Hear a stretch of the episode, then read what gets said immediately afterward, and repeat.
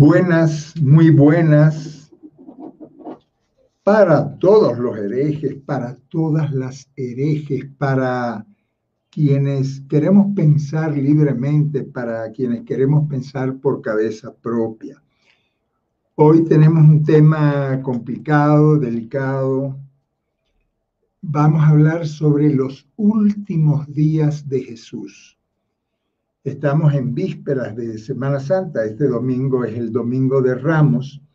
Eh, yo les pido disculpas porque les había prometido hablar sobre los sacramentos y después me acordé que ya llegaba la Semana Santa y creo que es importante hablar sobre la pasión de Jesús de Nazaret, sobre sus últimos días, su última semana una Semana Santa, la de este año, que es doblemente dolorosa por el asesinato de Jesús y por la muerte de tantos hermanos y hermanas con esta pandemia que no nos deja, con esta pandemia que no sabemos cuándo terminará. Una pandemia que no es ni castigo de Dios, ni enviada por Dios, ni quitada por Dios la pandemia del COVID-19 es provocada por la irresponsabilidad y por la avaricia de las grandes corporaciones, de las grandes empresas que se meten donde no deben. Vamos a hablar de esos últimos días de Jesús de Nazaret. Jesús estaba en Galilea, Jesús predicó, eh, habló, eh, curó, sanó enfermos y enfermas en Galilea. Y decidió ir a Jerusalén. Tal vez fue la primera vez que él viajó a Jerusalén o la tercera. Siempre nos han hablado de que él tuvo tres años de predicación. Eso no está realmente nada claro. Es posible que esta fuera la primera vez que él subió desde Galilea a Jerusalén, caminando. Iban a pie, iban con un bastón, atravesaban Samaria, llegaban a Judea y entraban en la gran capital del pueblo judío, en Jerusalén. Fue la primera, fue la tercera, en todo caso Jesús tenía ya demasiada popularidad, demasiados seguidores y seguidoras y ir a Jerusalén era un gran riesgo para, para él y para sus amigos y amigas. Jesús se estaba metiendo en la boca del lobo yendo a Jerusalén porque los sumos sacerdotes y los romanos, el procurador romano Poncio Pilato, sabían de quién se trataba. Sabían que era un agitador que venía desde Galilea y no sabían cuál era el plan de Jesús. Jerusalén, la capital, estaría repleta de peregrinos. La Pascua se comía en Jerusalén. Entonces todos los años, mes de marzo, mes de abril, con la luna llena de abril, la capital se llenaba de peregrinos y peregrinas eh, las tropas romanas sabían perfectamente que era el momento para que los agitadores armaran alborotos en Jerusalén, entonces estaba doblemente custodiada la eh, capital. El templo de Jerusalén, en el mero, mero centro de la capital, estaba custodiado por la Torre Antonia. Desde la Torre Antonia se veía perfectamente la explanada del templo y lo que ocurría en los atrios del templo. Jesús llegó a Jerusalén con Pedro, con Santiago, con Juan, con María Magdalena, con todos sus amigos y amigas, que no sabían exactamente qué se traía entre manos Jesús. ¿Qué imaginaba Jesús que él iba a hacer en Jerusalén. Él se escondió un poco en Betania, él llegó a Jerusalén, se fue a Betania, estuvo ahí y llegó el famoso, el conocido Domingo de Ramos, que vamos a celebrarlo eh, pasado mañana. Hoy es, Hoy en la Iglesia Católica le llaman Viernes de Dolores, una festividad un poco rara. Olvídense del Viernes de Dolores y vamos al Domingo de Ramos. Esa foto que ven ustedes ahí es la puerta dorada. Esa puerta dorada, si uno viene de Betania, en el, en el oriente de Jerusalén, atraviesa el, el, Cedrón, atraviesa eh, donde está ahora el cementerio judío y entra por la puerta dorada, pero en realidad no puede entrar porque la puerta dorada, dorada porque por ahí es que pega el sol en el amanecer, esa puerta está totalmente cerrada hoy día. Dicen los judíos que la abrirán cuando llegue el verdadero Mesías. Pero cuando Jesús viene con sus amigos y amigas desde Betania a Jerusalén, eso fue lo que vio esa fue la puerta que estaba abierta y por donde él va a entrar, montado en un burro, con una multitud de gente. Al fondo lo que se ve, al fondo lo que ven ustedes es el templo de Jerusalén que ya no existe, eso fue destruido por los romanos. Ahora bien, cuando uno lee los libros religiosos o los catecismos, te hablan de la entrada triunfal de Jesús en Jerusalén como si hubiera sido poco menos que una procesión de ramos. No, pues, eso fue una manifestación política, política y religiosa. En aquel tiempo lo político y lo religioso estaban tan juntos. Una manifestación popular del pueblo de Jerusalén que ya sabía quién era el profeta Galileo y que estaba apoyándolo en una marcha, en una manifestación. No fue una procesión con ramitas, no, no, eso fue una algarabía tremenda, eso fue una protesta popular contra los romanos, eso fue una protesta popular a favor del reino de Dios que Jesús estaba predicando y encabezando. Entonces, lo primero que les digo es, estas toses no son por el COVID, sino por el frío tremendo que está haciendo, no en Jerusalén, sino en Quito, la capital de Ecuador. Lo primero que hay que decir es que el Domingo de Ramos no fue ninguna procesión religiosa, fue una marcha, una manifestación de apoyo al reino de Dios y a lo que Jesús llevaba ya meses o tal vez dos o tres años predicando en el norte, en Jerusalén, que el reino de Dios llegaba ya, que habría justicia para los pobres y las pobres ya. ¿Qué hizo Jesús cuando atraviesa esa puerta dorada viendo al fondo el templo de Jerusalén. Se montó en un burro para que no lo empujaran demasiado porque era una multitud la que entró en el atrio del templo. ¿Qué hizo Jesús cuando entra al templo de Jerusalén? No al mero, mero templo, sino a los atrios a su alrededor. Cometió la imprudencia más grande de la vida. Ahí se jugó en la vida, por eso lo mataron. Él entra al templo de Jerusalén, se indigna, se indigna viendo seguramente por primera vez el negocio que hacían con, con las vacas, con los corderos, con las palomas, los cambistas de monedas griegas, monedas romanas.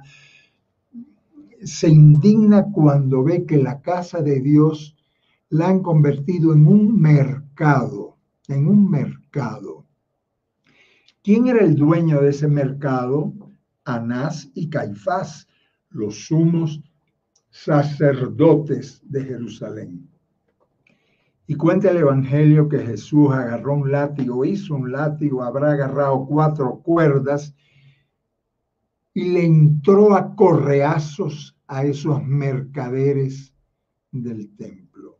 Jesús no era una mansa paloma de Jesús se indignó y no solo se indignó, sino agarró un látigo y sacó a latigazos, empezó a botar las mesas de los cambistas. ¿Qué diría Jesús? Sepulcros blanqueados, hipócritas, fuera de aquí, que han convertido la casa de mi padre, la casa del Abba, la casa de Dios, en un mercado de ladrones. Repito, ¿quiénes eran los jefes de toda esa mercadería en el templo, Anás, y su, era que era suegro de Caifás, el sumo sacerdote de entonces. ¿Por qué hizo Jesús una imprudencia tan grande? Tal vez porque pensaba que el reino de Dios llegaba ya. Yo creo que sí. Jesús estaba imaginando que el reino de Dios llegaba ya y que esos latigazos que le estaba dando iban a acelerar la llegada del reino de Dios. Pero el reino de Dios no llegó y Jesús tuvo que esconderse, tuvo que salir de ahí, salió con sus discípulos, salió con sus discípulas y se escondió. Se escondió porque porque era altamente peligroso lo que él acababa de hacer, una imprudencia política eh, terrible. Los celotes, creo que en otra charla le conversé quiénes eran los celotes. Los celotes eran revolucionarios, guerrilleros urbanos, rebeldes contra la ocupación romana de, de la tierra de Israel. Los celotes tienen que haber visto en ese momento una oportunidad fantástica para una insurrección popular. Los celotes vieron el liderazgo evidente de Jesús y ellos tienen que haber pensado, ahora es cuando, ahora es el momento para que la población de la capital se levante, se insurreccione. Toca hablar de Judas Iscariote, de Judas, uno de los personajes más más insultados de la historia humana. Judas Iscariote, amigo personal de Jesús, gran amigo de Jesús. Judas no fue ningún traidor. Lo han presentado como el traidor, el canalla, nombre, no. Judas era el gran amigo de Jesús. Judas, su, su, su apodo, Iscariote no es Iscariote, es sicariote de los sicarios, pero no de los sicarios que vemos ahora que asesinan por dinerito. No, los sicarios eran el grupo más radical de los celotes, de estos revolucionarios patriotas que querían la liberación de su pueblo. Jesús estaba, una vez les conversé, ¿Quiénes eran los discípulos que rodeaban a Jesús? Eh, Pedro, Pedro Boanerges, que era un, apodo, eh, Juan y Santiago, que le llamaban los hijos del trueno, otro apóstol que se llamaba Simón el Celote, que ya era celote por su mismo apellido, y Judas. Judas era un revolucionario, un patriota, un amador de su país y un amador de Jesús. Judas no traicionó a Jesús. Judas se equivocó en la táctica. Judas pensó, como muchos otros en Jerusalén, que era el momento para, para, insurreccionar. Tal vez otros compañeros o tal vez a él mismo se le ocurrió la, la mala idea de que si él denunciaba, si él entregaba a Jesús, ahí se levantaba toda la capital, ahí se armaba la gran revuelta popular y ahí salían de una vez de los romanos. Judas se equivocó en la táctica, pero no fue un traidor, para nada. 30 monedas, 30 monedas era una ridiculez. Como Judas, que fue un gran amigo de Jesús, lo iba a vender por 30 monedas? Nada de eso. Judas fue un gran revolucionario, un gran patriota, un gran amigo de Jesús, que pensó que entregándolo se levantaría toda la capital y por supuesto Jesús saldría libre inmediatamente. Se equivocó. Se equivocó. Última cena pasa, dicen los estudiosos que los galileos celebraban, Jesús de Galileo, celebraban la Pascua el martes, o a lo mejor fue el jueves, no está claro eso. En todo caso, sea el martes o sea el jueves, Jesús escondiéndose, escondiéndose por, por la imprudencia que había cometido el domingo, se reúne con sus amigos y con sus amigas para comer la Pascua. Sería largo, sería bonito. Otro día vamos a hablar largo de cómo eran las Pascuas judías y, cómo tiene que haber sido esa última Pascua, esa última cena de Jesús. Jesús la come con sus amigos y amigas en Jerusalén. Sospechan de Judas Juan. Juan eh, era un gran astuto y Juan eh, está, eh, siente que hay algo que no va ahí. María Magdalena sentada junto a, a Jesús le preguntan eh, porque el discípulo amado no es Juan, el discípulo amado es la discípula amada, María Magdalena, sospechan de Judas, Judas se va, ya saben que hay una traición, pero en realidad ni Jesús, ni, ni Santiago, ni Pedro, ni María Magdalena saben por qué Judas ha cometido esa, esa cosa no saben, no entienden la táctica celota de Judas. En fin, tienen que acabar de comer pronto. Otro día hablamos largo de cómo era la Pascua y se van al huerto de Getsemaní. Eh, esa última cena, esa foto me gusta. Claro, Jesús es muy blanquito, Jesús era más moreno, pero en esa última cena tiene que haber habido una tensión muy grande, unos nervios muy grandes acaban de comer pronto y se van al huerto de Getsemaní. Antes de ir al huerto de Getsemaní, hay unas palabras extrañas que, que no se han comprendido mucho, que Jesús le dice a los suyos, antes les dije que no se preocupen ni por la capa, ni por las sandalias, ni por... Pero ahora si alguien, dice Jesús, si alguien no tiene espada, que vaya y la compre, que venda su capa y compre una. Pedro le dice, tengo dos espadas aquí. Dice Jesús, basta, vámonos de aquí, porque con dos espadas no hacemos nada. Jesús no quería hacer una resistencia violenta. Jesús sabía que su vida estaba en peligro y se van a esconder a Getsemaní. Tal vez se van, eso que ven ustedes ahí es los huertos olivos, los olivos del huerto de Gesemaní antiguos. ¿Cuántos tendrán? Dos mil años no, pero 800, 900 sí. Son olivos antiquísimos. Uno puede ir ahí, pasea entre los olivos, recuerda. Recuerda una de las escenas más, más mal interpretadas de la vida de Jesús. Ellos a qué van a Getsemaní? A entregarse, no pues. Ellos van a Getsemaní a, a escapar. Seguramente dirían, dejemos que pase esta noche y nos escapamos y regresamos a Galilea. Jesús no va a Getsemaní a entregarse, por favor. Jesús no es un suicida. En Getsemaní buscaban escapar y en Getsemaní está la famosa oración que Jesús está, entra en pánico porque él tiene mucho miedo de lo que puede pasar. Pero fíjate cómo falsearon la oración de Jesús.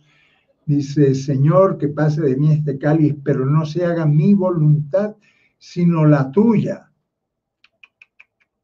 La oración es totalmente al revés que no se haga la voluntad de ellos, los, soldados, los fariseos, los eh, que quieren matarme, sino la tuya que quieres que viva. Han totalmente falseado esa oración con influencias de Pablo de Tarso, pretendiendo poco menos que Jesús quería entregarse a la muerte, pero eh, Jesús no quería entregarse a la muerte, Jesús no quería morir. Jesús había hecho un gesto profético en el templo de Jerusalén y quería escapar de la muerte, obviamente. Llegan los soldados a Getsemaní, los soldados judíos, no los romanos, los soldados judíos. La oración de Jesús ha sido que no se haga la voluntad de ellos que quieren matarme, sino la tuya, Abba, Padre, que quieres que yo viva y siga anunciando el reino de Dios.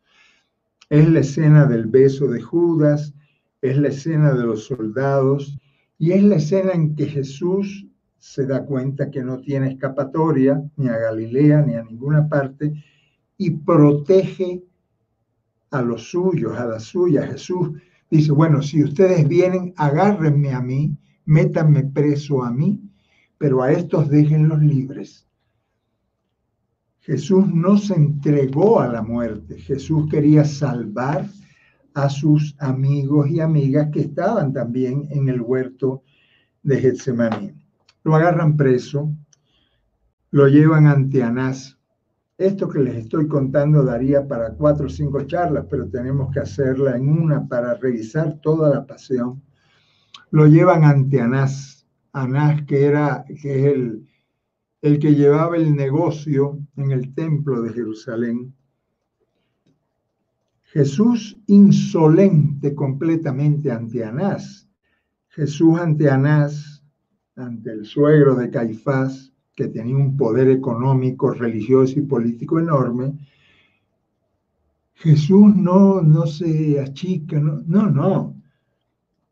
Jesús le dice, yo no he hablado nada en secreto, ¿por qué me preguntas a mí? Pregúntale a la gente que me ha escuchado. Un soldado le da un bofetón por la insolencia y vuelve a ser insolente Jesús cuando le dice al soldado, si he hablado mal, dime en qué, y si no, ¿por qué me pegas? Cuando recordaba yo esta insolencia de Jesús, me acordaba de la frase de Pablo, que él dice, toda autoridad viene de Dios y hay que obedecer a toda autoridad. Jesús no, no obedeció nunca a las autoridades religiosas, ni políticas, ni económicas injustas, nunca. Jesús fue un, un insolente ante las autoridades injustas. Anás lo manda a, al Sanedrín. En el Sanedrín esa noche, el Sanedrín eran los 70 jefes religiosos judíos. Ahí ya tienen todo preparado, traen testigos falsos, Caifás le pregunta, ¿tú eres el Cristo? Ese que ven ahí es de una película, ¿no? Y Jesús vuelve a ser insolente con Caifás porque le digo, si digo que sí, no me vas a creer. Y si digo que no, y si les pregunto ustedes, no me van a responder. Eres el Cristo, insiste Caifás. Y naturalmente cuando Jesús reconoce su mesianismo, Caifás no tiene necesidad de más testigos, lo condenan a muerte, pero ellos no, ellos podían matarlo lapidándolo, matándolo a pedradas, pero ellos no querían eso, ellos querían algo más eh, ejemplar ante la población para callar de una vez a este profeta incómodo. Y entonces el Sanedrín decide mandarlo a Poncio Pilato. Poncio Pilato era un asesino en serie. Poncio Pilato no era, ese sí era un, canalla, tanto que la autoridad de Roma lo, lo quitó por la crueldad de Poncio Pilato. Poncio Pilato era un canalla y los judíos llevan a, a, Jesús delante de Poncio Pilato. ¿Y cuáles son las acusaciones? Este es un agitador político, este no quiere que se le pague impuestos a Roma porque Jesús había dicho que no había que pagar ni diezmos religiosos ni impuestos eh, económicos a, Roma. Jesús ni pagaba diezmos ni pagaba impuestos. Este se hace llamar rey. Pilato está muy incómodo con la situación porque hay una multitud ahí. ¿Y qué piensa Pilato? Quitárselo de encima, como se entera que este tipo, que este agitador es Galileo, lo manda donde Herodes, donde Herodes Antipas, que era el tetrarca de Galilea. Para allá lo manda, para quitárselo de encima. Jesús ante Herodes, ante la autoridad, toda autoridad viene de Dios. Jesús ni mira a Herodes, ni le habla a Herodes. Herodes quería un milagrito para divertirse. Jesús sabe que tiene delante al que le cortó la cabeza a Juan Bautista, su, su, su, su, mentor, su gran, el profeta admirado por Jesús. Jesús sabe que tiene delante al canalla de Herodes Antipas, ni una palabra le... La gente de Herodes lo golpea, se burla de él, y Herodes lo que hace es devolverlo ante Pilato. Aquí hay la famosa escena con Pilato. A ver, como tenemos poco tiempo, porque hay mucho que hablar de esto, solo les quiero decir eso, esto.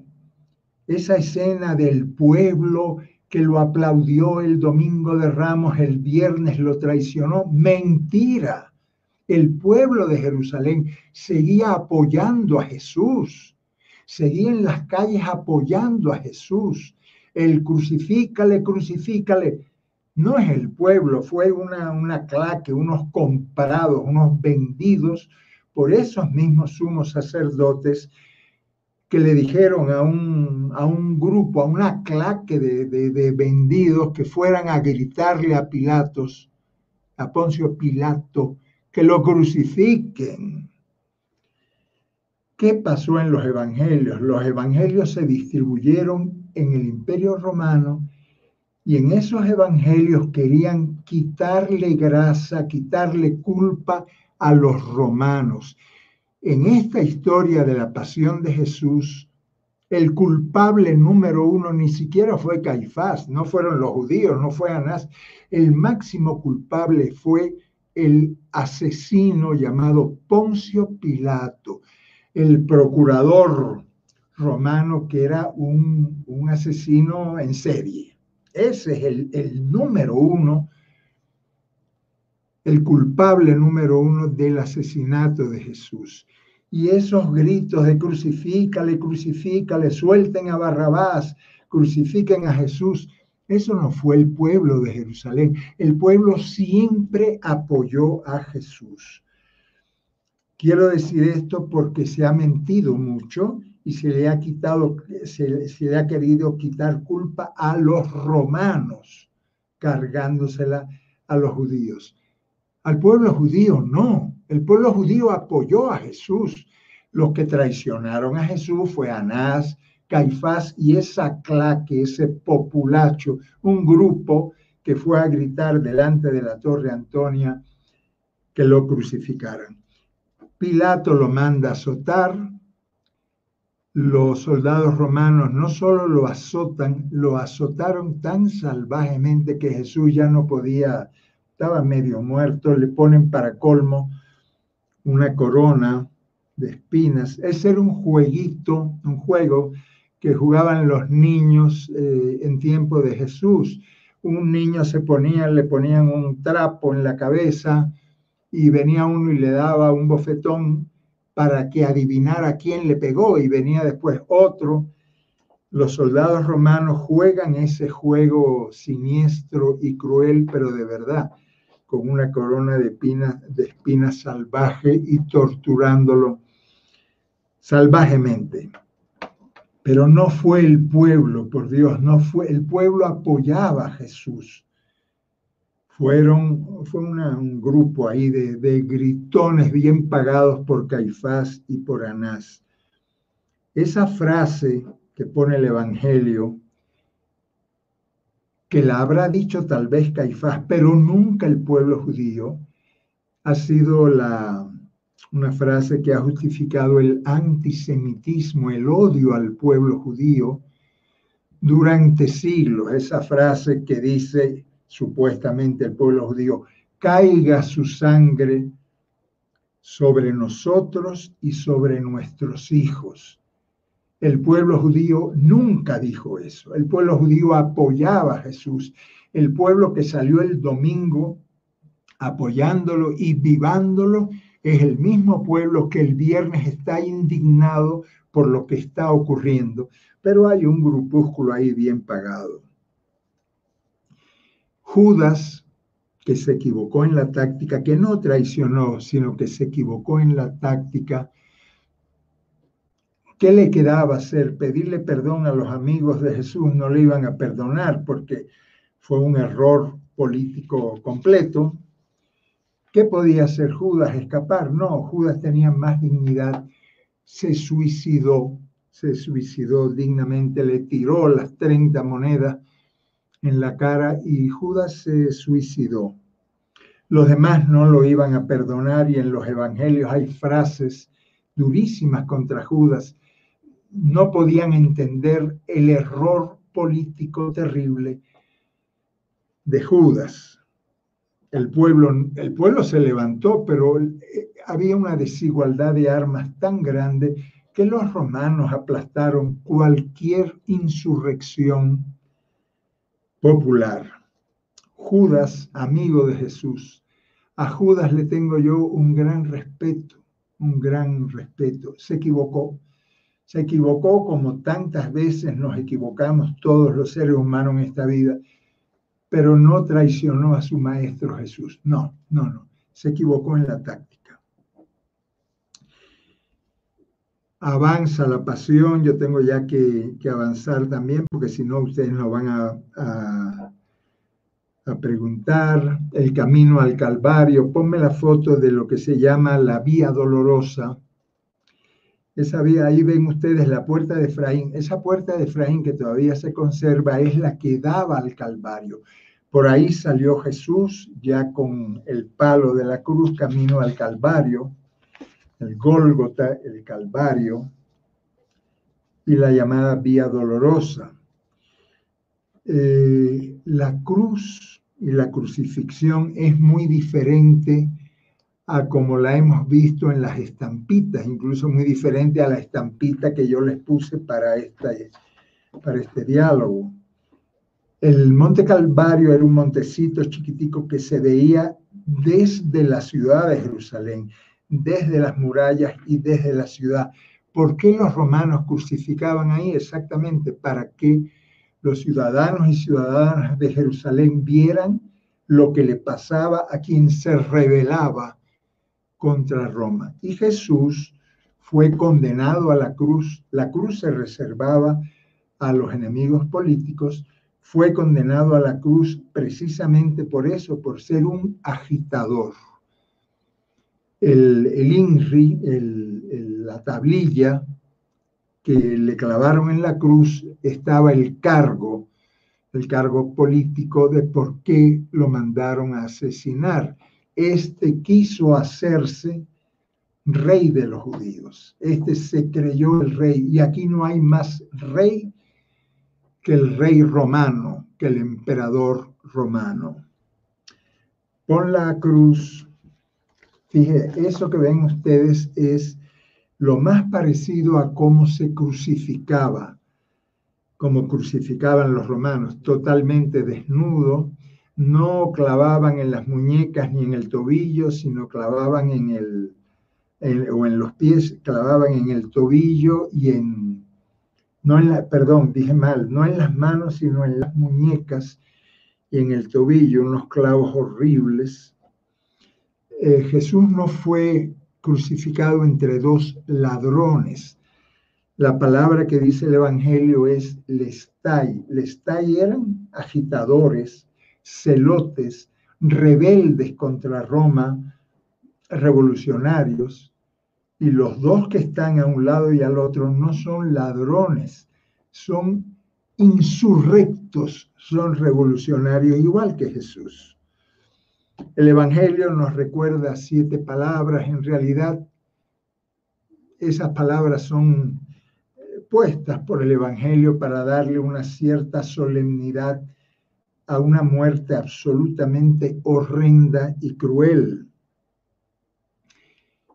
Dice el Evangelio que lo crucifican, lo clavan a las nueve de la mañana y ya a las tres de la tarde eh, Jesús eh, estaba a punto de morir. Tal vez la palabra más original que está conservada incluso en arameo es esa Elí, Elí, un grito espantoso que dio Jesús con las pocas fuerzas que le quedaban. Elí, Elí, lama sabactani que significa Dios mío, ¿por qué me has abandonado? Ahí Jesús no lo llama papá, ni papito, ni padre, lo llama Dios. ¿Por qué me has abandonado? Me hiciste creer que el reino de Dios, que tu reino, venía ya y no llegó. Jesús se equivocó el Evangelio dice que dio ese grito terrible, Eli, Eli, lama sabactani, y dio un grito horrible y murió, expiró. Como digo, las siete palabras se las añadieron los evangelios por el, por el amor, por el enorme cariño, por la admiración que le tenían a Jesús de Nazaret y murió. No murió, lo asesinaron. Si alguna parte del Evangelio ha sido adornada por los evangelistas, es la muerte de Jesús. Vean que dicen que cuando Jesús expira, cuando Jesús da ese grito de desesperación, de desesperación, dice que se rajó el velo del templo en dos, que hubo un terremoto, que hubo un eclipse, que hasta algunos muertos salieron de las tumbas. Todo eso son adornos. Que vino un soldado y salió sangre y agua del costado. Lo, del, lo de la lanza sí, porque era como un certificado de defunción, de que el, el crucificado ya estaba muerto. Los otros que no acababan de morir les quebraron las piernas para que murieran más pronto. Una muerte, la de Jesús fue una muerte por asfixia, una muerte totalmente salvaje y cruel. Si hay algo adornado fue eso, la muerte de Jesús.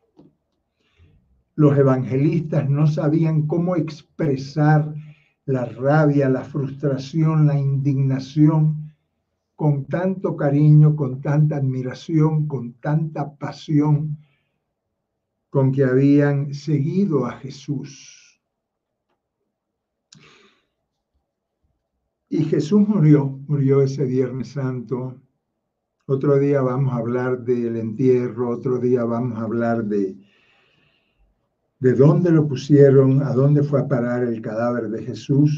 Pero termino esta charla diciendo que hubo una mujer, una mujer que no se resignó a ese crimen, que no se resignó a la muerte, María de Magdala, que dijo, no lo mataron, está vivo, está vivo, y Jesús sigue vivo entre nosotros y nosotras.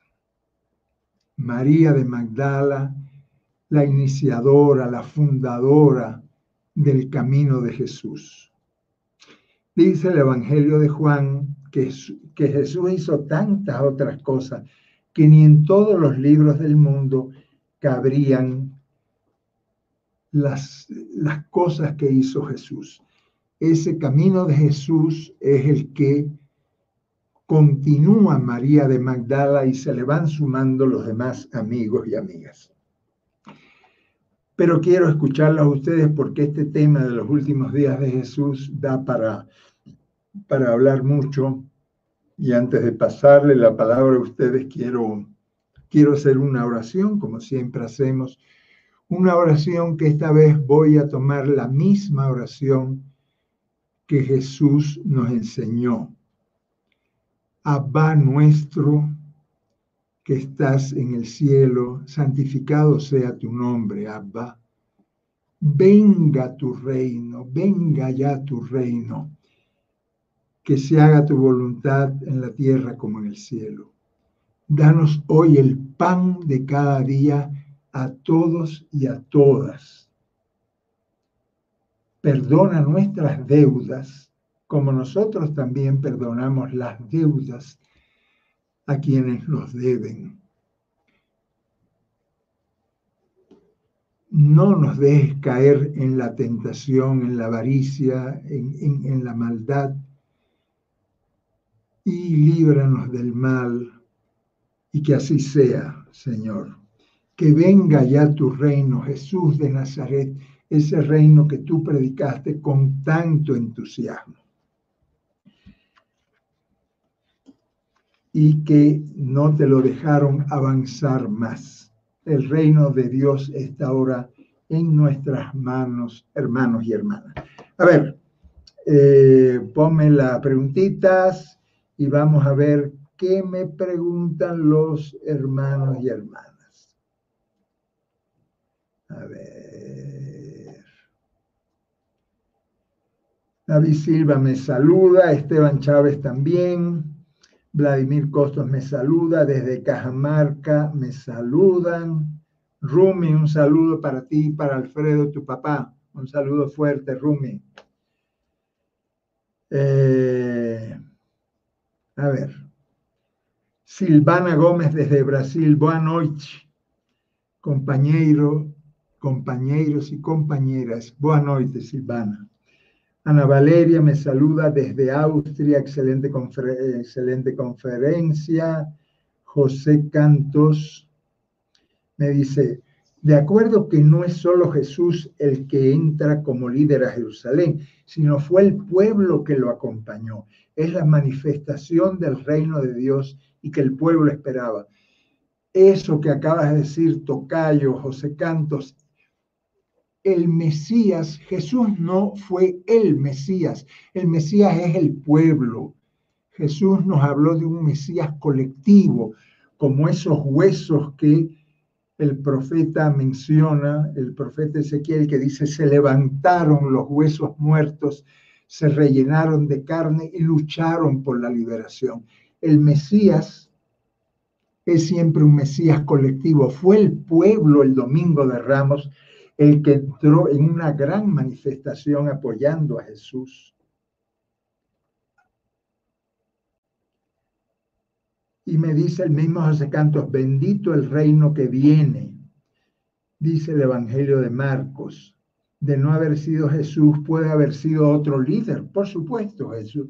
Eh, Jesús no es el único líder, el único profeta. María Magdalena fue una lideresa tremenda. Gracias a ella estamos aquí hablando ustedes y yo. A Jesús lo mataron el viernes.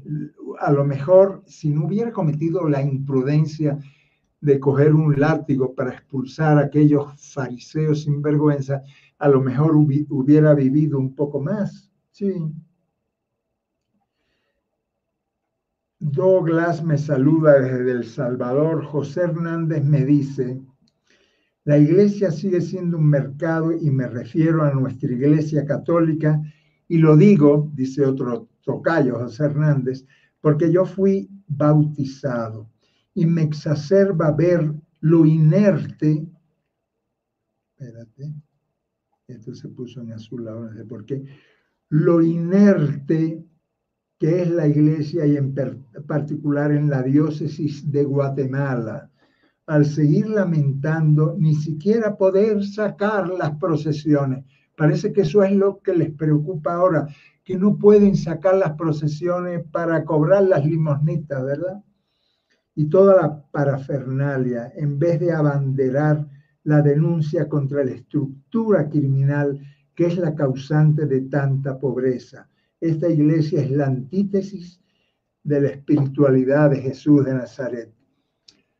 Tocayo José, firmo tus palabras completamente. Olvidemos ya las procesiones y la parafernalia y vamos a luchar por lo que luchó Jesús con un látigo en la mano.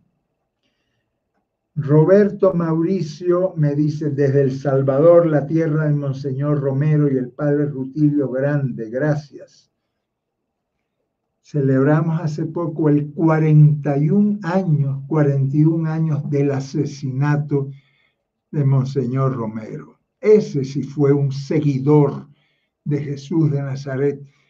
Por eso mataron a Oscar Arnulfo y por eso mataron a Jesús y por eso asesinaron a Rutilio Grande, el gran profeta de Romero. Cuando matan a Rutilio, Romero dice, aquí hay que eh, ver las cosas con los ojos de Jesús de Nazaret. Ana Marinero me dice, me encantan sus explicaciones, no dejo de aprender. Un saludo, Anita. Eh, comunicación Julio Santana me dice, la posibilidad de que haya sido no el monto, sino el ego, la, ah, la envidia lo que pudo llevar a Judas a esta decisión. Claro, Jesús, ¿tú crees que Judas, que acompañó a Jesús en tanto tiempo, que era un luchador, que era un revolucionario, que era un patriota, se va a vender por 30 monedas? Por favor. Eso fue una, se equivocó en la táctica. Judas se equivocó en la táctica política y pensó que entregando a Jesús se levantaría el pueblo. El pueblo se levantó, pero la diferencia de armas era exagerada. Naturalmente Jesús habla, alguien está aquí traicionando porque Jesús no, no quiere esa táctica equivocada de Judas. Y después los evangelistas lo adornaron mucho, los evangelistas se indignaron contra Judas, por supuesto que sí, y, cargaron tintas contra él en los evangelios. Además, cargaron tintas no solo contra Judas, sino contra los judíos, para quitarle culpa a los romanos. Aquí no fue el pueblo judío el que mató a Jesús, por favor, durante siglos nos metieron esa mentira contra los judíos. El pueblo judío apoyó a Jesús. Fueron los gobernantes romanos, fueron los sumos sacerdotes judíos. Eso sí, eso sí fueron canallas. Michel Ángel me dice, buena disertación y contextuación. Un abrazo, Michel Ángel. Alexander Ruiz me dice, imposible que Abba incluya la muerte de alguien en sus planes como la de Jesús, pero ¿por qué el Abba no podía intervenir y atender el ruego de alguien? Buena reflexión, Alexander. ¿Cómo Dios, papá y mamá nuestro, va a querer la muerte de Jesús? ¿Cómo Dios, papá y mamá nuestro, va a necesitar la sangre de su Hijo de Jesús? para limpiar nuestros pecados. Eso no sería papá y mamá, eso sería un, un verdugo sádico y canalla. Dios no quería la muerte de Jesús. Dios no necesitaba, al contrario, Dios lo que quería era la vida de Jesús, que Jesús de Nazaret siguiera anunciando el reino de Dios. Pero se metieron los verdaderos canallas, los romanos, las autoridades judías, el poder económico, político y religioso. Esos son los que asesinaron a Jesús directamente con el procurador Poncio Pilato. Ahora dice Alexander, ¿y por qué Dios no lo salvó de la muerte? Porque Dios no es un titiritero que tiene unos hilitos. Dios no elimina las leyes de la naturaleza, Jesús se metió imprudentemente, o no digamos imprudentemente, valientemente, proféticamente, con un látigo en la mano y asumió las consecuencias de todos los profetas. Porque Dios no desvió la bala que mató a Monseñor Romero. Porque Dios no es un mago, Dios no es un titiritero. Dios se indigna viendo la maldad de los malos, pero nos deja libres a los buenos y a los malos también. Fefi Santos, ¿qué me dice Fefi Santos? Me saluda desde Andalucía. A ver, Fefi me saluda desde Andalucía. Un saludo a través del mar Atlántico, Fefi. Neftalí me saluda desde República Dominicana. Qué lindo un saludo desde la queridísima Quisqueya, donde yo pasé tantos años y donde aprendí tanto de los campesinos dominicanos. A ver, espérate que aquí me salté yo. Ay, me he saltado como siempre en mi casa. Pasa esto. Espérate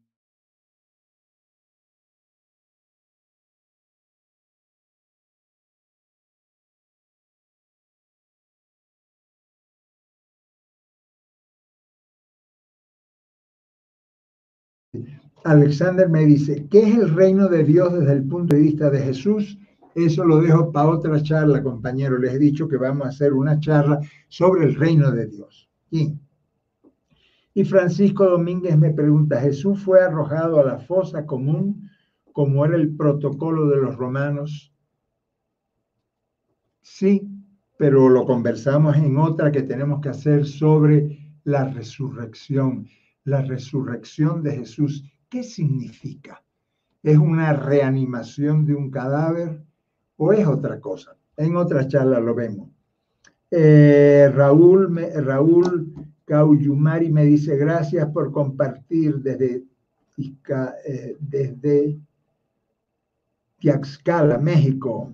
Francisco Domínguez, bastante claro. Felicidades, hermano hereje.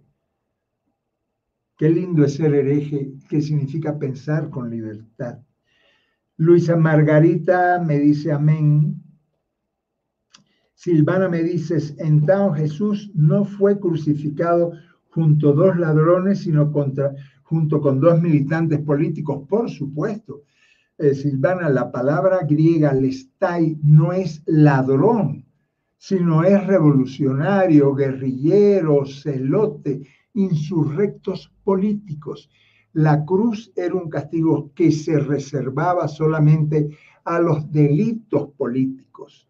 Los ladrones no iban nunca a la cruz. Oscar Olmedo Cinero me saluda, un abrazo gigante. Irina Vázquez me dice, qué gusto escucharte, importantísimo leer la Biblia desde la participación de las mujeres. Las mujeres fueron muy importantes en la vida y en la pasión. No fueron muy importantes, fueron las más importantes, porque los varones a la hora mala se fueron todos y al pie de la cruz solo había mujeres, su mamá María, María la de Cleofás, había muchas mujeres que se llamaban María. Y la discípula amada María Magdalena y seguramente otras mujeres también. Raúl Gauyumari me dice, ¿de dónde surgió que ya la muerte de Jesús estaba escrita y que Jesús murió por nosotros?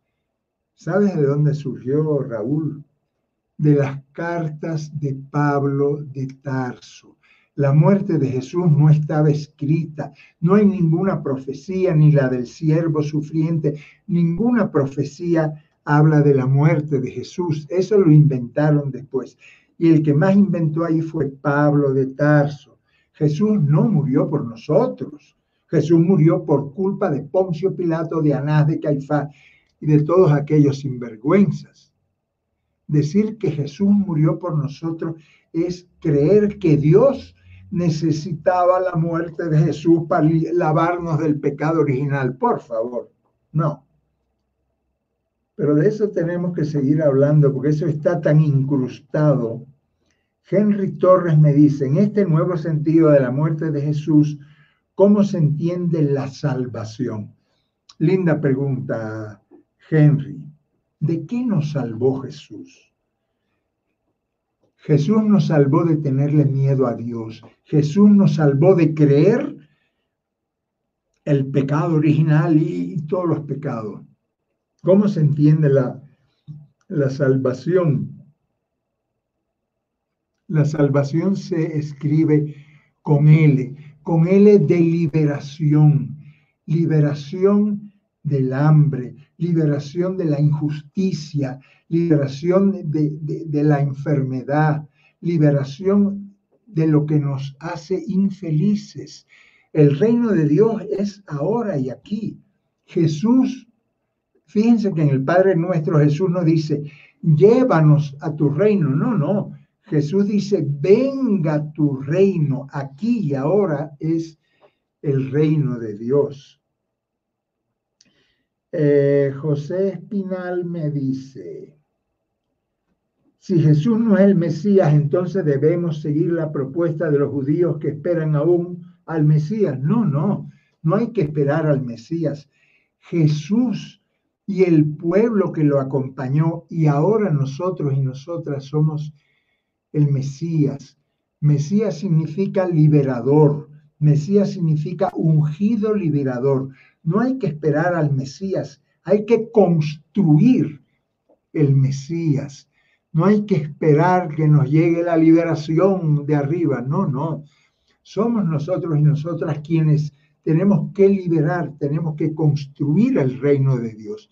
Quienes construyen el reino de Dios son el Mesías. Jesús lo construyó, Jesús fue y sigue siendo nuestro inspirador, nuestro maestro, nuestro Mesías. Claro que sí. Francisco Domínguez me pregunta, ¿es cierto que mesianismo es sinónimo de humanización? Linda pregunta, Francisco. Claro. ¿Qué cosa es el reino de Dios? Que seamos humanos, humanizar esta humanidad injusta, discriminadora, donde el 1% acumula toda la riqueza de la mitad de la humanidad este mundo absurdo, injusto, deshumanizado en el que vivimos, hay que humanizarlo. Mesianismo es humanizar la humanidad. Claro que sí. Me gusta mucho la definición tuya. A ver, aquí, ¿qué dice? Silvana me vuelva a, a escribir desde Brasil y me dice, explica mejor la lideranza de María Magdalena esto es increíble. Precisamos tener argumentos para reaccionar contra el patriarcalismo de la Iglesia Católica. Silvana, esto que llamamos cristianismo, que al principio no se llamaba así, se llamaba el camino, el camino de Jesús, el movimiento de Jesús. ¿Quién lo inauguró después de Jesús? María Magdalena. María Magdalena es la que dice Jesús está vivo y tenemos que seguir la pelea. María Magdalena es la fundadora, la continuadora de Jesús de Nazaret. Era su compañera, su koinonos. Koinonos en griego significa compañera. María Magdalena es la que dice Jesús está vivo. Esto que llamamos camino de Jesús, cristianismo, no lo fundó Pedro, ni Pablo, ni Santiago, ni Juan. Lo fundó una mujer, María la de Magdala, la mujer más importante de la historia de Jesús y de nuestra historia. Por eso es increíble el patriarcalismo, como tú bien dices, de la Iglesia Católica y de tantas iglesias, ¿verdad? Eh, seguiremos hablando de María de Magdala, Silvana. Eh, Julián Caballero me saluda desde Oaxaca, México. Un abrazo hasta la hermosísima tierra oaxaqueña.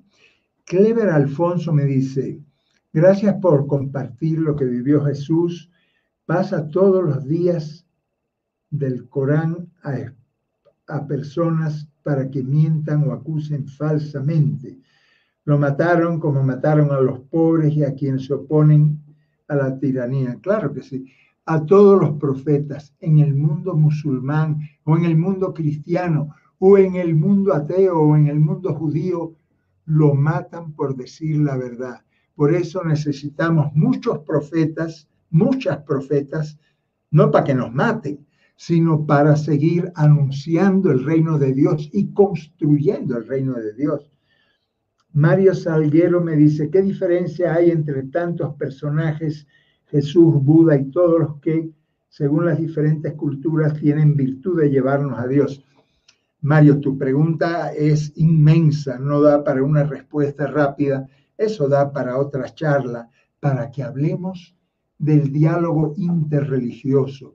¿Qué tenemos en común con Buda, con Confucio, con Mahoma, con tantos líderes religiosos que ha habido en nuestro planeta Tierra. Pero eso va para otra charla, hermano. A ver, Irma Rosa me dice, José Hernández, me encanta tu certero comentario. Sí, señora, a mí también. Comunicación Julio Quintana me dice, José Ignacio, permíteme otra. Dices que si no hubiera llegado con el látigo hubiera vivido más. Pero no estaba esto predicho, estaba escrito lo que debía pasar. No estaba nada escrito. La muerte de Jesús, la pasión de Jesús, no es una obra de teatro que tiene un libreto y que estaba escrito. No, las cosas pasaron así, pero podían haber pasado de mil formas diferentes. ¿Qué hubiera pasado si Judas no hubiera equivocado la táctica ¿Qué hubiera pasado si Jesús no hubiera cometido la imprudencia de sacar a patadas a los mercaderes?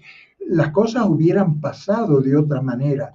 No hay nada escrito, no hay ninguna profecía en el Antiguo Testamento sobre la muerte de Jesús. Fueron los evangelistas los que después de la muerte buscaron y encontraron en el Antiguo Testamento profecías ¿Por qué hicieron eso? Porque estaban indignados con la muerte de Jesús, una muerte tan salvaje, una muerte tan reservada a, los canallas. Y Jesús no era un canalla, Jesús era un maestro ético, un profeta. Y entonces trataron de encontrar una explicación para poder soportar el dolor y la indignación por la muerte. El que más hizo eso fue Pablo de Tarso, pero Pablo, que no conoció a Jesús, se inventó el tinglado de que la muerte de Jesús ya estaba dicha, profetizada. No. Nada estaba escrito. José Hernández me saluda, me da ánimo. Ay Dios, que ahora me salté yo. Ay, ay, ay, espérate, hija.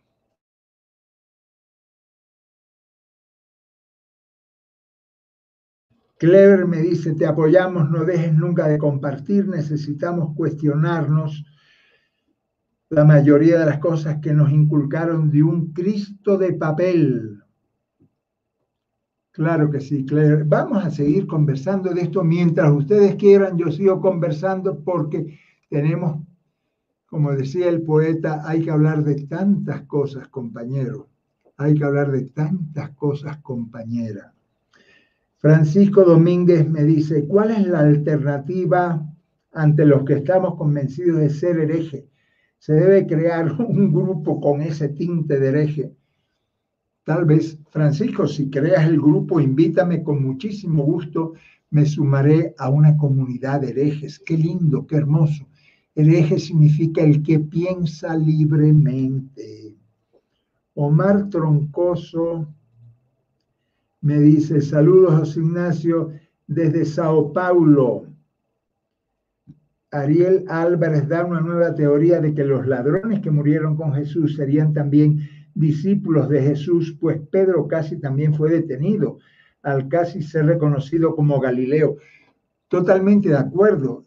Ariel Álvarez es un teólogo de cinco estrellas. Y lo que dice Álvarez es la posibilidad más real. Los dos ladrones, que no eran ladrones, sino insurrectos, seguramente fueron capturados ese mismo día y mandados a crucificar junto con Jesús.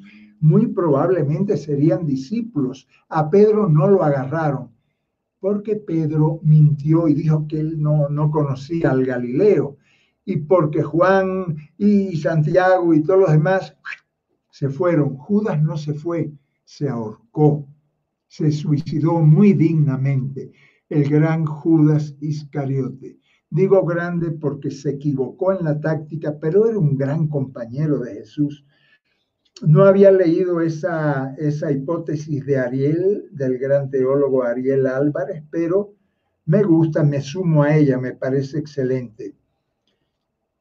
Irina me saluda desde la CDMX de parte de esta radialista, Irina, radialista de AMARC, la Asociación Mundial de Radios Comunitarias en la que trabajé 10 años, y a todos los radialistas apasionados y apasionadas de AMARC, desde aquí, desde Quito, va un abrazo apasionado también. Eh, Clever dice que todos quieren ser herejes. Eh, Coldo me dice, en los libros de El Ser Uno proponen que Jesús no fue crucificado, sino que escapó a Egipto. No. Hija, Patsy, de la cruz no se salvaba nadie. Era un tormento tan salvaje, tan despiadado, que a quien crucificaban no hay un solo caso de uno que haya escapado de la muerte. Era una muerte segura, era una muerte salvaje, Jesús nunca fue a Egipto, ni de niño y menos crucificado. No, eso es un, invento total. Fabricio Moreno, Fabricio, un abrazo compañero querido. Me pregunta, ¿qué puedes decir de María, la mamá de Jesús?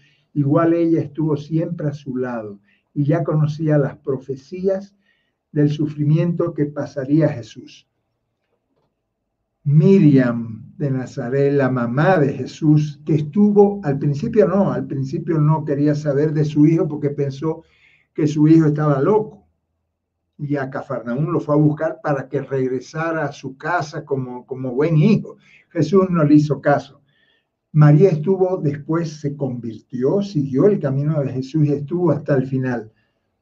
Pero María, es que no hay ninguna profecía del sufrimiento de Jesús, no existe ni en Isaías, ni en ningún lugar del Antiguo Testamento. Las cosas pasaron, Fabricio, como pasaron, pero podrían haber pasado de otro modo. La pasión de Jesús no es una obra de teatro, es una, una vida llevada hasta el final.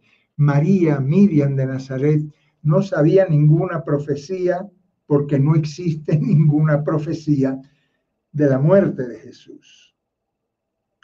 Pablo Peñalver me dice, y que hay tantas aquí, Pablo me dice, a mí hay una cosa que siempre me ha llamado la atención, si se supone que el pueblo recibió al moreno entre vítores el domingo de Ramos, ¿cómo es posible que no hubiera ninguna revuelta popular que intentara liberar a Jesús de su condena? La hubo la revuelta popular, el domingo comenzó la revuelta popular y eso duró el lunes, el martes. Jerusalén estaba en ascuas, Jerusalén estaba levantada. Por eso Judas mete la pata y piensa que entregando a Jesús va a estallar la caldera. No podía estallar la revuelta popular porque la desigualdad de armas con el imperio romano era total. Los de Jesús tenían dos espadas, los celotes tendrían cien espadas y el imperio romano tenía toda la potencia militar. Más aún, desde la Torre Antonia se veía lo que estaba pasando en, en el templo de Jerusalén. No era posible. Los celotes se equivocaron. Jesús no. Jesús sabía que por las armas no iban a conquistar nadie, nada y apostó Jesús por el movimiento popular, por la organización popular. Pero la violencia romana era exagerada y la traición, no de Judas, quienes traicionó fue Caifás, Anás y los sumos sacerdotes judíos. Esos fueron los traidores, no Judas. Judas se equivocó.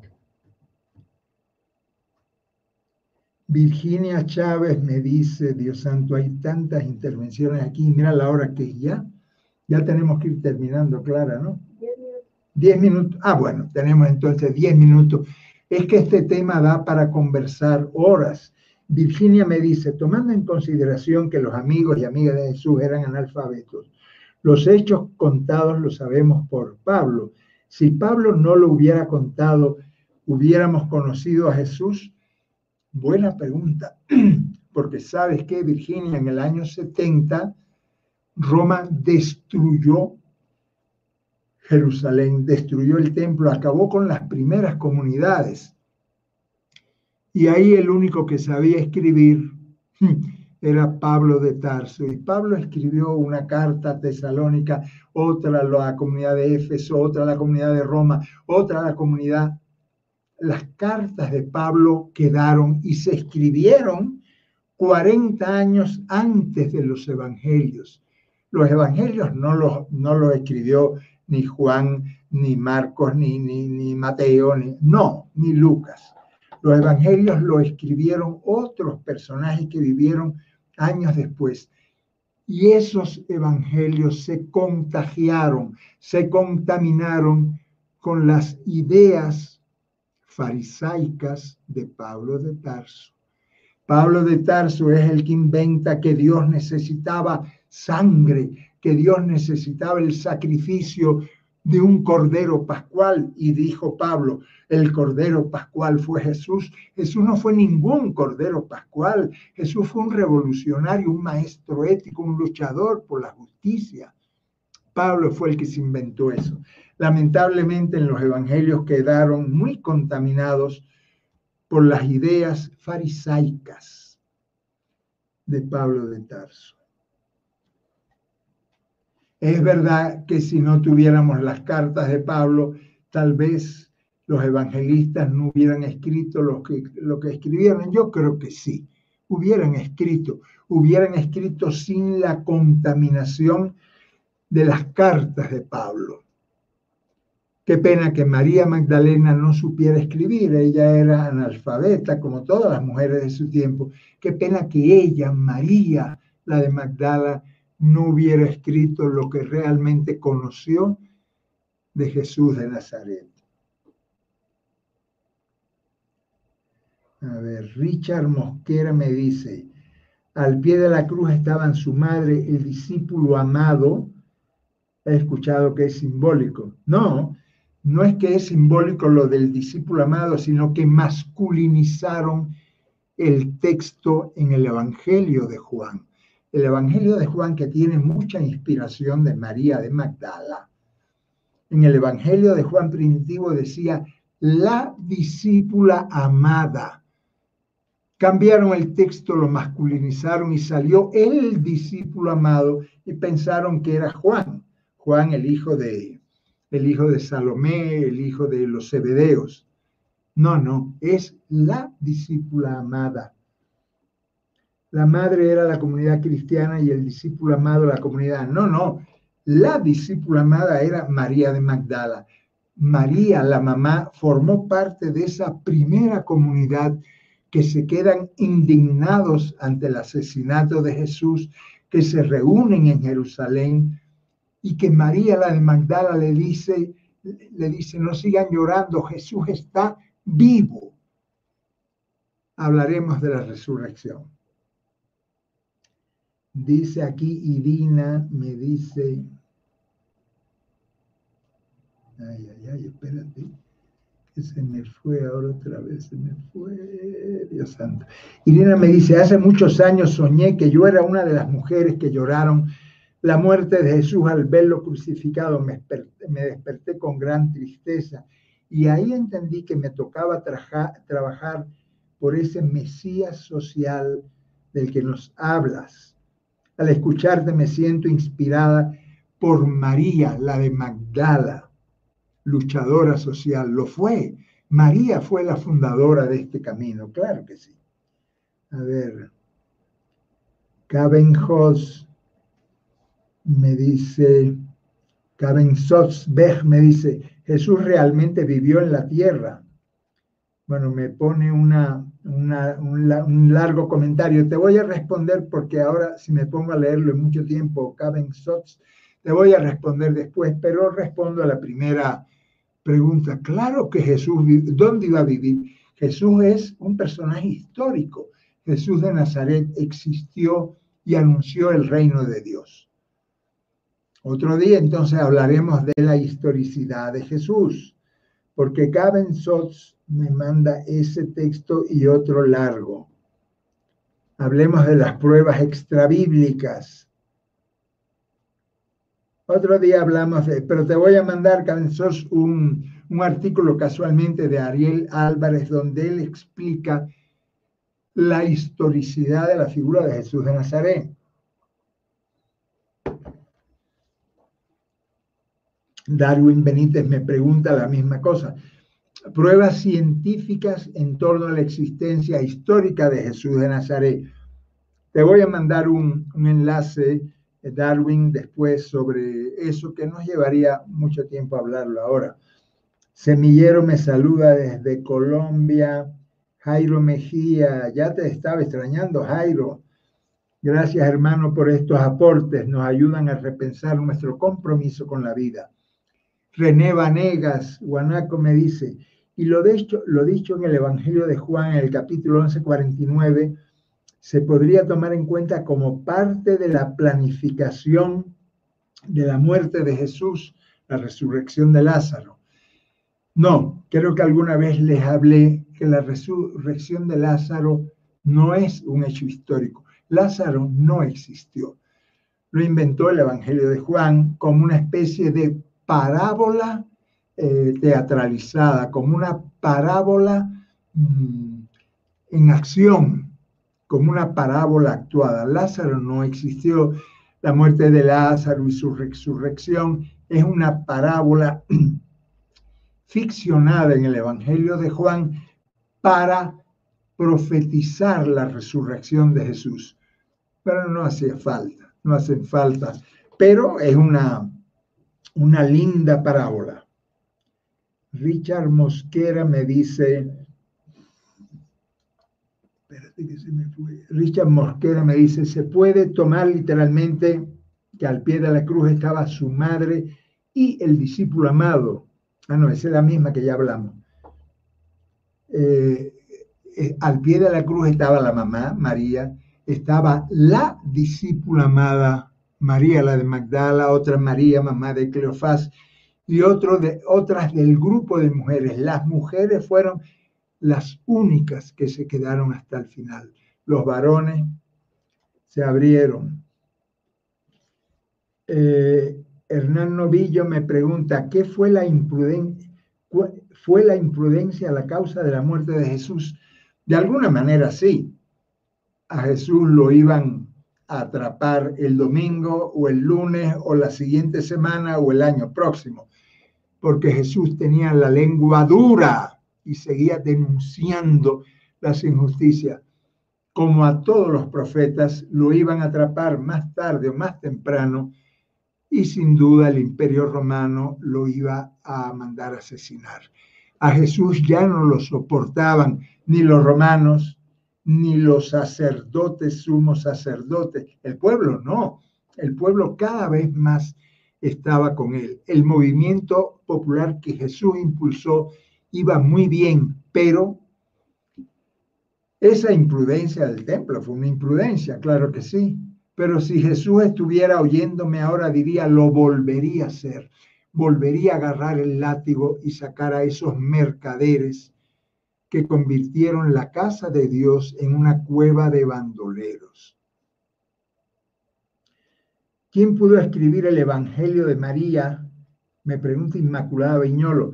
Bueno, hay un Evangelio apócrifo de María Magdalena, pero es medio gnóstico, no es tan simpático, pero se puede leer, porque no hay cuatro evangelios, hay montones de evangelios apócrifos en el siglo IV dijeron que solo valen cuatro y los demás para afuera. ¿Cómo que los demás para afuera?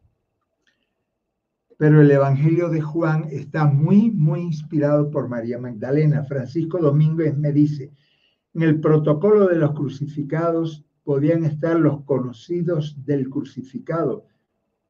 Sí, claro, los, romanos no crucificaron a tres, los, los en Séforis cuando Jesús era un, niñito chiquito de 5, 6, 7 años, Séfori fue quemada, arrasada viva, y dice que los crucificados se contaban por miles.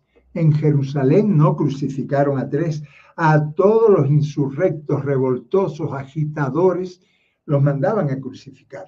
La cruz era una condena política, no era una condena religiosa.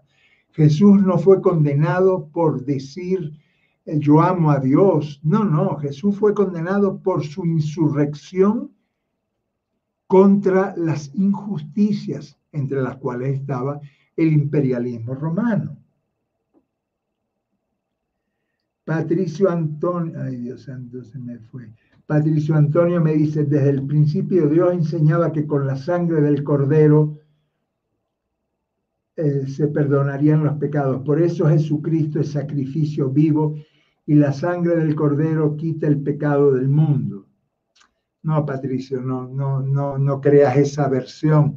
Él dice, por eso Juan Bautista dijo, aquí está el cordero de Dios que quita el pecado del mundo. Esas palabras se las pusieron en la boca Juan Bautista. Usted no entiende la Biblia y solo confunde. Por eso Cristo vino a morir y resucitar. Respeto tu opinión, Patricio, pero no, no la comparto en lo absoluto. Jesús no vino a morir.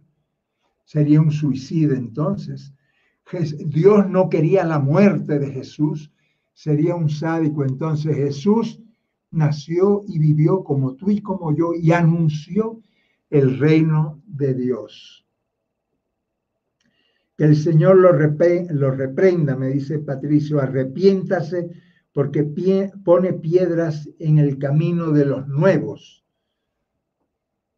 Pues la verdad que Patricio no, no me arrepiento de lo que estoy diciendo, ni de lo, ni de lo que he dicho, ni de las herejías que voy a seguir diciendo, no no me arrepiento. Sigue creyendo lo que tú crees, te lo respeto, pero ese pensamiento tuyo, que es el pensamiento de Pablo de Tarso, a mi juicio es completamente equivocado. Eh, eh, me dice Francisco Domínguez, ¿podré consultarte cuestiones que no puedo consultar con mi obispo? me dice, por supuesto, eh, Francisco, escríbeme a mi correo electrónico, te lo digo, ignacio arroba radialistas.net. Todas las cosas que no hayan quedado claras, porque esto es largo de hablar, me la pueden consultar al correo o en, el, en el YouTube, pueden hacer las preguntas, o en el Facebook. Yo todos los días publico un Facebook una fotito con un texto herético. Ahí pueden escribir, preguntar y con mucho gusto eh, trataré de aclarar las dudas. Patricio me eh, manda a arrepentir nuevamente. Eh, Ismael Dumas me dice, discrepo con la visión que usted tiene de Pablo. No hay problema.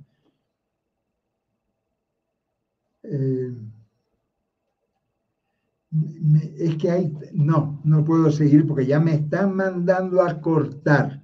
Eh, Nelly Herrera me pregunta si había algún joven junto a la cruz de Jesús. Jesús era joven, Jesús era joven y, y junto a la cruz de Jesús, claro que habría joven, una joven llamada María de Magdala, que sería tan joven como Jesús. Beli Cervantes, Beli, un abrazo hasta allá, hasta España. Me dice, para ti, para tu vida, ¿quién crees que es Jesús? Me pregunta Beli. Con esa pregunta vamos a terminar porque ya me están cantando bingo por la hora. Para mí, ¿quién es Jesús? El anunciador del reino de Dios, el profeta más grande que, he conocido, el Hijo de Dios, tan hijo como tú, Beli, como yo, como todos los seres humanos. Todos somos hijos e hijas de Dios. Pero Jesús, este profeta maravilloso, nos enseñó algo de Dios que no nos había enseñado ningún otro líder religioso, ningún otro profeta. Este Jesús de Nazaret nos dijo, no tengan miedo. Dios es papá y mamá de ustedes. No le tengan miedo, ámenlo y construyamos juntos y juntas el reino de Dios. Ese es para mí Jesús de Nazaret, el, el personaje al que más quiero yo, al que creo haber conocido un poquito y al que seguiré escuchando y siguiendo eh, toda mi vida. Un abrazo para Jesús de Nazaret, que fue asesinado en una semana como la próxima, pero que está vivo, está vivo y luchando junto a nosotros y nosotras. Así lo dijo María, la de Magdala. En la próxima hablamos sobre la resurrección, ¿de acuerdo?